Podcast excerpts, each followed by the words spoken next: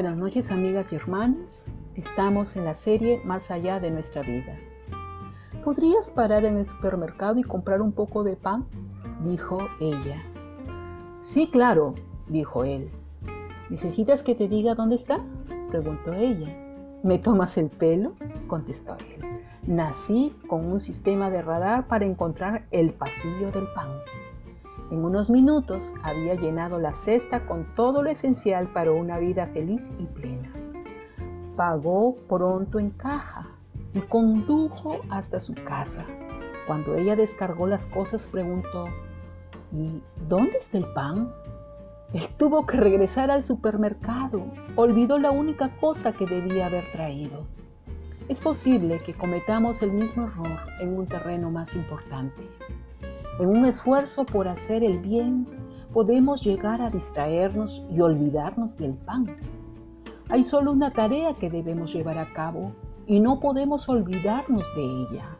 Tenemos que salir a repartir el pan que descendió del cielo. Pedro lo sabía. Su primer sermón fue este.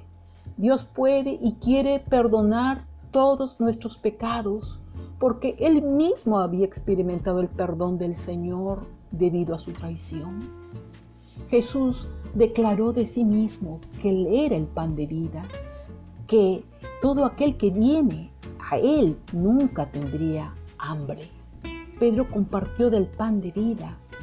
¿Considerarías la oferta de Jesús? ¿Has recibido el pan? ¿Has recibido el perdón de tus pecados dado por Dios?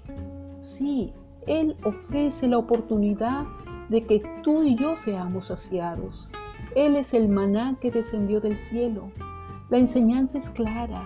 Arrepentidos y bautícese cada uno de vosotros en el nombre de Jesucristo para perdón de los pecados y recibiréis el don del Espíritu Santo, porque para vosotros es la promesa y para vuestros hijos y para todos los que están lejos, para cuantos el Señor nuestro Dios llamare.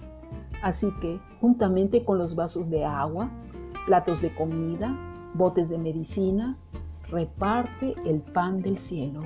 Comparte el mensaje que hay perdón de pecados por la sangre derramada de Jesús. Hay victoria de Jesús. Hay victoria por su muerte y resurrección. Recuerda que siempre se trata de Jesús. Dice la Biblia que Dios estaba en Cristo reconciliando consigo mismo al mundo, no tomándoles en cuenta a los hombres sus pecados, y nos encargó a nosotros la palabra de la reconciliación. Así que somos embajadores en nombre de Cristo.